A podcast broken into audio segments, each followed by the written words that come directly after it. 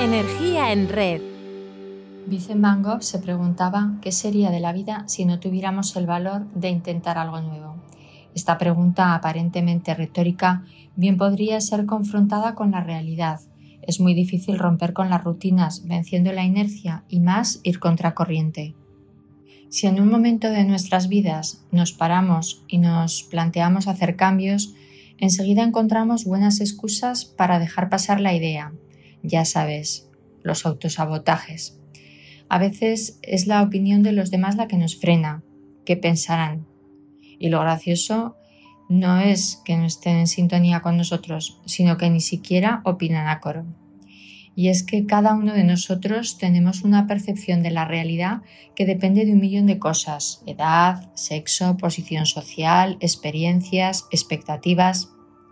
Cuando nos confrontan las críticas y opiniones de los demás, puede ocurrir que acabemos excavando una fosa en la que enterrar nuestros sueños o acabemos saltando en brazos de Einstein para consolarnos en lo que decía, que los grandes espíritus siempre encuentran la violenta oposición de las mentes mediocres. Es obvio que no deben frustrarnos ni enriscarnos en nuestro olor y gloria. Los juicios de los demás deben ser un tamiz para nuestras ideas. Alvin Toffler escritor estadounidense, fallecido apenas hace seis años, dijo que los analfabetos de este nuevo milenio no serán los que no saben leer y escribir, sino los que no están dispuestos a aprender, desaprender y reaprender. Y es que, por inteligente que fuera Albert, ser humildes nos ayuda a aprender de nuestras experiencias y de las ajenas. No abrirnos a esta oportunidad puede convertir nuestra autoestima en prepotencia. Hoy en día está muy de moda en las empresas el mentoring, que no es sino un proceso de aprendizaje personal y profesional en el que el mentor o mentora comparte su experiencia vital y profesional, sus vivencias, conocimientos, opiniones, visión, etc., con otra persona con menos experiencia para contribuir a su crecimiento personal y profesional. A este lo llamamos mentí. La esencia del mentoring es la relación de apoyo, aprendizaje y crecimiento que se crea entre mentor, mentora y mentí. Es un proceso de acompañamiento y orientación a través de la experiencia, las vivencias y el conocimiento. Y es que el encuentro entre dos personalidades es como el contacto entre dos sustancias químicas. Si hay alguna reacción, ambas serán transformadas, en palabras de Carl Jung. ¿Qué problema hay en estar abiertos a cuestionarnos nuestra forma de pensar, creencias, opiniones y por ende decisiones escuchando a los demás? Pues que desaprender no es fácil. Aprender es un proceso que nos confronta a nosotros mismos y nos hace dudar. Y qué desagradable es. Genera ansiedad e incluso angustia. Nos debatimos entre lo que pensarán los demás y el que sabrán ellos. Y entre tanto, ¿por dónde tiro? ¿Cómo saber lo que tengo que hacer? En una ocasión tuve la oportunidad de hacer una excursión en moto de nieve. Íbamos en fila, guiados por un experto, y yo era de las últimas. Al paso de las motos se hacían surcos en la nieve, cada moto hacía el suyo. Era obvio que la persona que iba delante de mí tenía miedo, constantemente frenaba, buscaba pasar por una huella hecha y eso le resultaba imposible. Las marcas se entrecruzaban. Cada vez iba más despacio e incluso se atascaba. Se le veía que estaba tensa, insegura y aunque no le pregunté al final, estoy convencida de que no disfrutó de la experiencia. El miedo a comérmela hizo que yo me saliera de las marcas. Sobre la nieve virgen todo era más fácil. No daba botes, podía coger más velocidad y la moto respondía con suavidad a la conducción. Disfruté del paisaje y también de la experiencia, dejándome guiar y dejando mi propia huella. Pero las experiencias de otros no siempre funcionan en el mundo en que vivimos. Estamos en un entorno BANI, escrito con B, acrónimo en inglés de frágil, generador de ansiedad, no lineal e incomprensible. Un mundo así requiere implicarse y comprometerse con todas y cada una de las decisiones que tomamos, y nadie tiene un manual de instrucciones con la respuesta a cada duda. He de confesarte que en alguna ocasión he sentido la tentación de preguntarle a Google qué hago ahora. Y de hecho no te rías, pero lo he hecho. No recordaba que esta pregunta era el título de una canción de Silvio Rodríguez, cantautor, guitarrista y poeta cubano, exponente característico de la música de su país, surgida con la Revolución cubana en 1953 y conocida como la Nueva Trova. Y he caído en la cuenta que los tiempos Bani siempre han existido y han llevado al ser humano a escuchar el grito de su corazón para superarlos. Kamiwaza es una palabra eh, japonesa que significa algo así como divinidad del ser humano, una divinidad que se traduce en la capacidad de hacer en cada momento aquello que debe hacerse, incluso cuando se trata de algo que nos desagrada y nos infunde temor. El Kamiwaza nos ayuda a inhibir ese temor y a actuar con valentía, perseverancia y pensamiento crítico.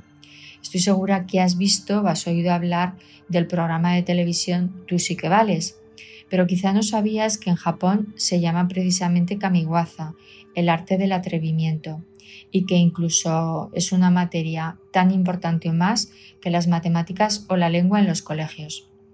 La nueva trova, kamiwaza, tú sí que vales, una y otra vez volvemos a encontrar que las respuestas que buscamos están dentro de nosotros, en nuestro anhelo de libertad, en nuestra divinidad, en nuestro talento. Madurar es fortalecer el músculo del coraje y la valentía, afrontar con naturalidad las muchas incertidumbres que nos presenta la vida, desaprender, aprender y reaprender una y otra vez, aunque sea a trompicones, como esos que damos al tropezar y cuya gracia está en salir impulsados dos pasos más adelante. El miedo al rechazo, a la crítica, a la pérdida de fans o votos no puede alejarnos de nuestra vocación el miedo a la pregunta que pensarán los demás es una pretensión adivinatoria y lo mejor es transitarla adentrándonos en nosotros mismos. En 1989, el consultor japonés Sidney Yoshida afirmó que solo el 4% de los problemas de una organización llegan a oídos de la alta dirección. A medida que uno va descendiendo en la estructura jerárquica, los problemas son cada vez más visibles hasta llegar a los operarios que conocen prácticamente todo lo que sucede. Esta teoría la llamó el iceberg de la ignorancia. Así que solo debemos conferir ascendencia a los juicios de quienes comparten nuestra intimidad, pero asumiendo que la responsabilidad es nuestra, por muy vani que sea el escenario. ¿Cómo actuar, pues?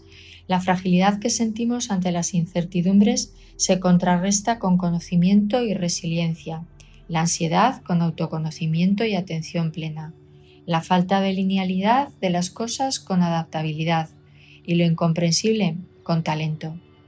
Fred eh, Kaufman, cuyo perfil y página en la red te invito a explorar, desarrolló un modelo de liderazgo al que llamó 3P, P de protagonismo, principios y propósito.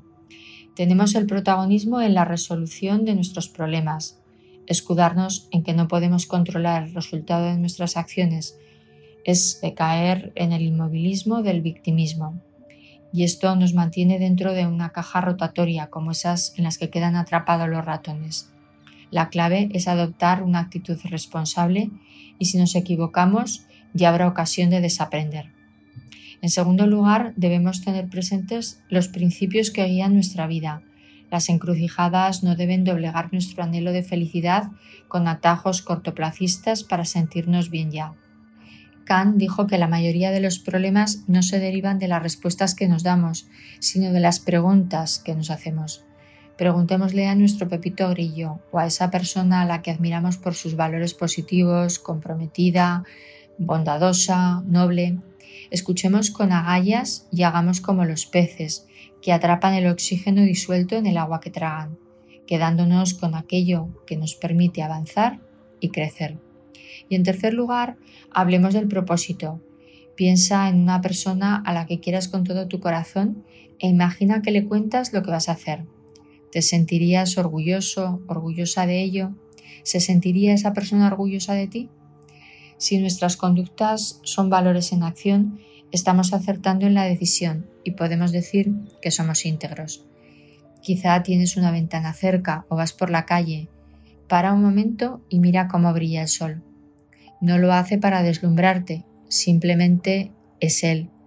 Recuerda lo que decía Oscar Wilde. Sé tú mismo, los demás puestos están ocupados. Gracias por estar ahí y poner tu energía en red.